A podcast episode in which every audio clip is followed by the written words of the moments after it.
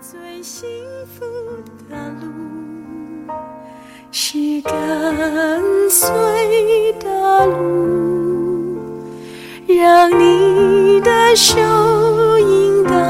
生命的每一步。我走过最幸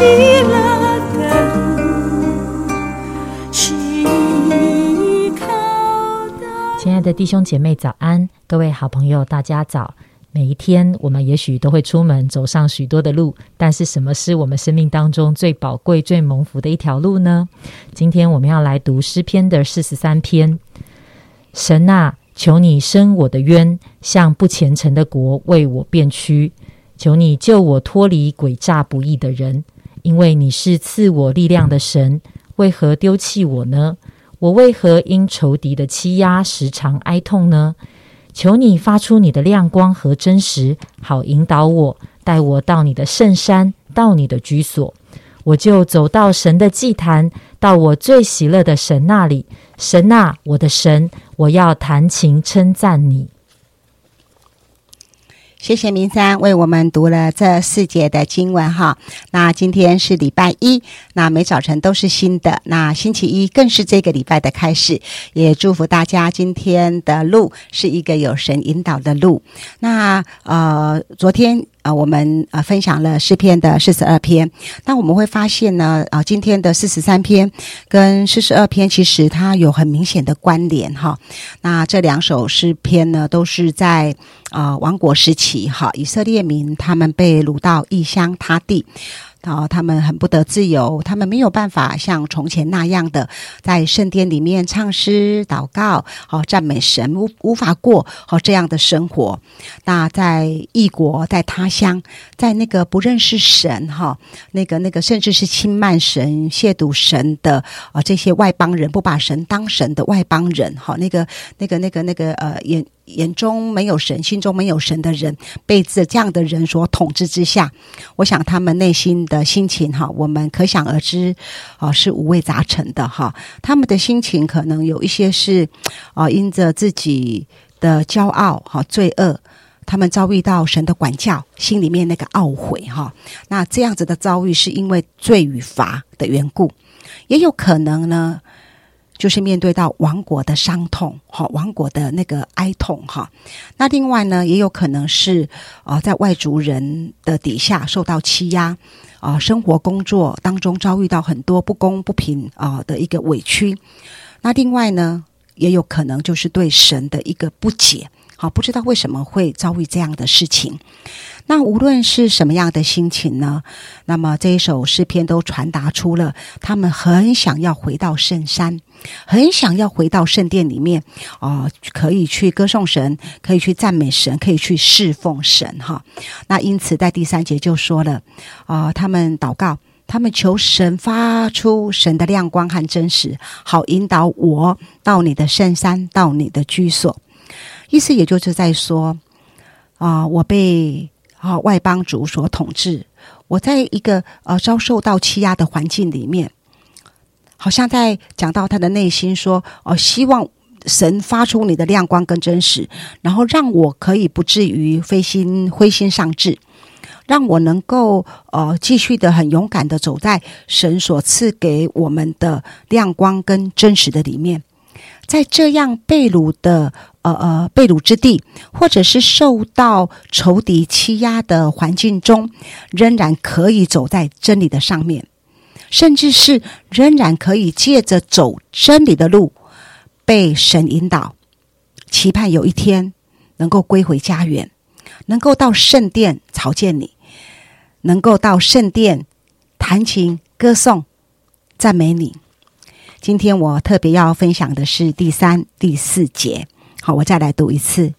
求你发出你的亮光和真实，好引导我，带我到你的圣山，到你的居所。我就走到神的祭坛，到我最喜乐的神那里。神啊，我的神，我要弹琴称赞你。这对我们来说也是一个很好的提醒。如果我们现在啊、是处在跟他们啊、类似的心境，在呃呃因为个人的罪与罚，或者是上帝的管教当中，对我们来讲也是一个很好的情的提醒，提醒我们怎么样呢？我们如何能够很真实的悔改，然后我们被神来复兴，然后我们就回到上帝给我们的职分，那个圣洁的国度、君尊的祭司、属神的子民，回到。神给我们这样的地位、这样的位分里面，我们除了内心的渴望、内心的渴慕之外，渴望重新过教会的生活，渴望重新过一个跟神连结的生活，渴望跟过一个小组的生活，我们还需要走神的路。除了内心的渴望，我们还需要有一个行动，就是要走真理的路。就是需要踏踏实实的来遵行神教导我们的真理，踏踏实实的来啊啊实践神给我们的真理。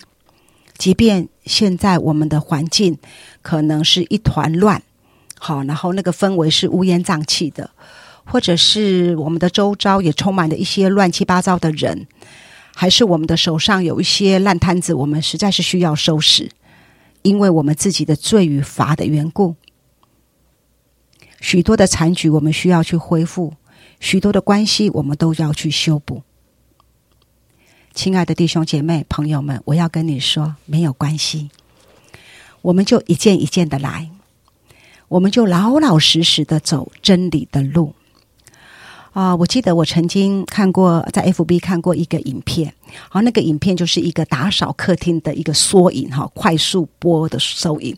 那那个影片呢，起初就是啊，播了一个客厅非常的杂乱这样子哈，跟那个打过仗一样，好让人看了就想放弃，就想一头都头都昏了这样。然后那个影片就是播，好播那一家那有一个人，他就一样一样的收，一样一样的归位，一件一件的整理，然后。最后啊，他扫地呀、吸地呀，然后把把把把窗户擦一擦，把呃窗帘洗了，然后晾干啊，换上了一个干净的窗帘，然后换上了沙发套啊，把桌子摆了桌巾，然后放了水果，放了花，然后一个非常井然有序的客厅，好焕然一新的客厅，就又出现在镜头的前面了。如果会觉得我们的生命、我们的状况，就好像那个打过仗的一样。那么现在我们有一个很棒的恩典跟机会，那么我们就老老实实的走在真理的道路上，认错，或者是该赔还，与人之间一件的饶恕，一件的接纳，一件的慷慨，一件的分享，一件的去赔还，一件的去道歉，一件的节制。一件的诚实，一件的和睦，一件的团队里面的合一，一件的祝福，我们就会这样一路的走在真理的路上，我们就会一路的被神来引导，我们就一路的回到神的面前，就一路的被神来恢复我们命定当中的那个那样子一个荣耀的呼召跟这样的一个职分。也会一路的看见神的恩典，一路的看见神为我们担当我们自己所闯出来的祸，更会一路的看到神担当了我们自己所招来的这些仇敌的攻击，看到神是怎么样子的帮我们一件一件的解决，这叫做恩典，也就是恩典的路。恩典的路就是一个走神的路。也就是我们决定走被神引导、被神带领、让神来供应的路。罪与罚不是目的，罪与罚是神为了要施恩。罪罚的目的，神是为了施恩，为了挽回。在读这篇诗篇的时候，我就想到几年前我跟我哥哥吃饭哈，我们家跟哥哥一起吃饭。啊，我哥哥常常好奇，好奇说啊，看见我们信耶稣的我们，好像什么都没有，可是我们却样样都有。啊，我记得我的先生钟哥哈，就跟我的哥哥分享，我就是跟他分享说，我们走过世界的路，走过自己的路，这条路走得很坎坷，也走得乌烟瘴气，走得乱七八糟，走得一团一团乱。我们后来就决定了走另外一条路，就是走一条信耶稣的路，是被神引导的路。所以呢，我们就是这样子的学习诚实，学习节制，学习接纳，学习慷慨，学习和好，一路走来几十年了，我们就见证到这实在是何等的恩典，上帝施恩在我们的身上。啊，我记得我哥哥，我我先生跟我哥哥做一个比喻，他讲说这个路就好像一个杯子一样。我们有很多的呃，那个生命很有很多的破洞，所以呢，就算神有恩典进来，我们也都流掉了，守不住。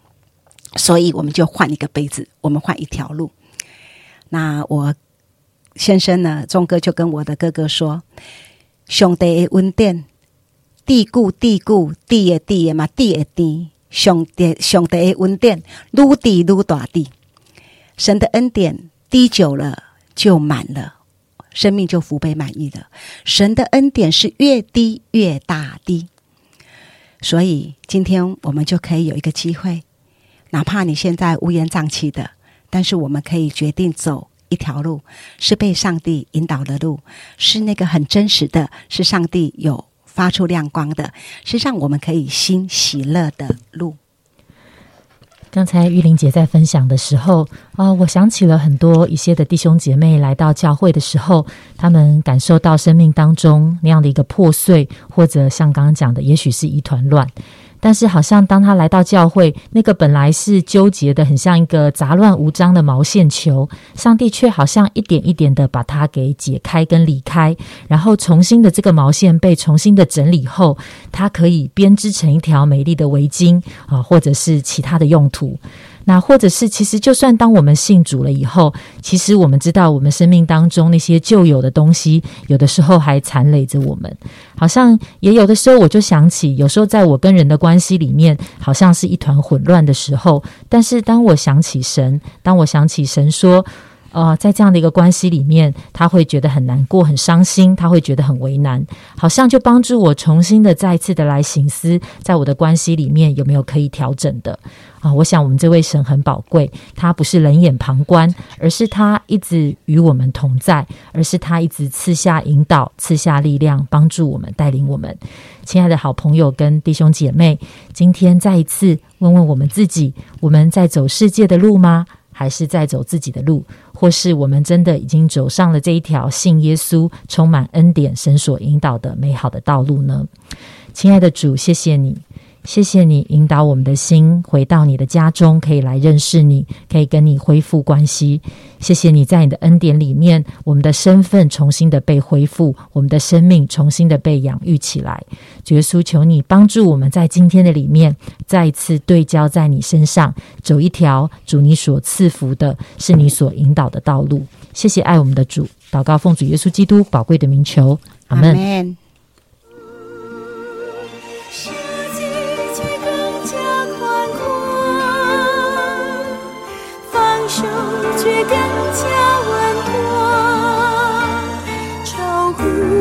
想象，精彩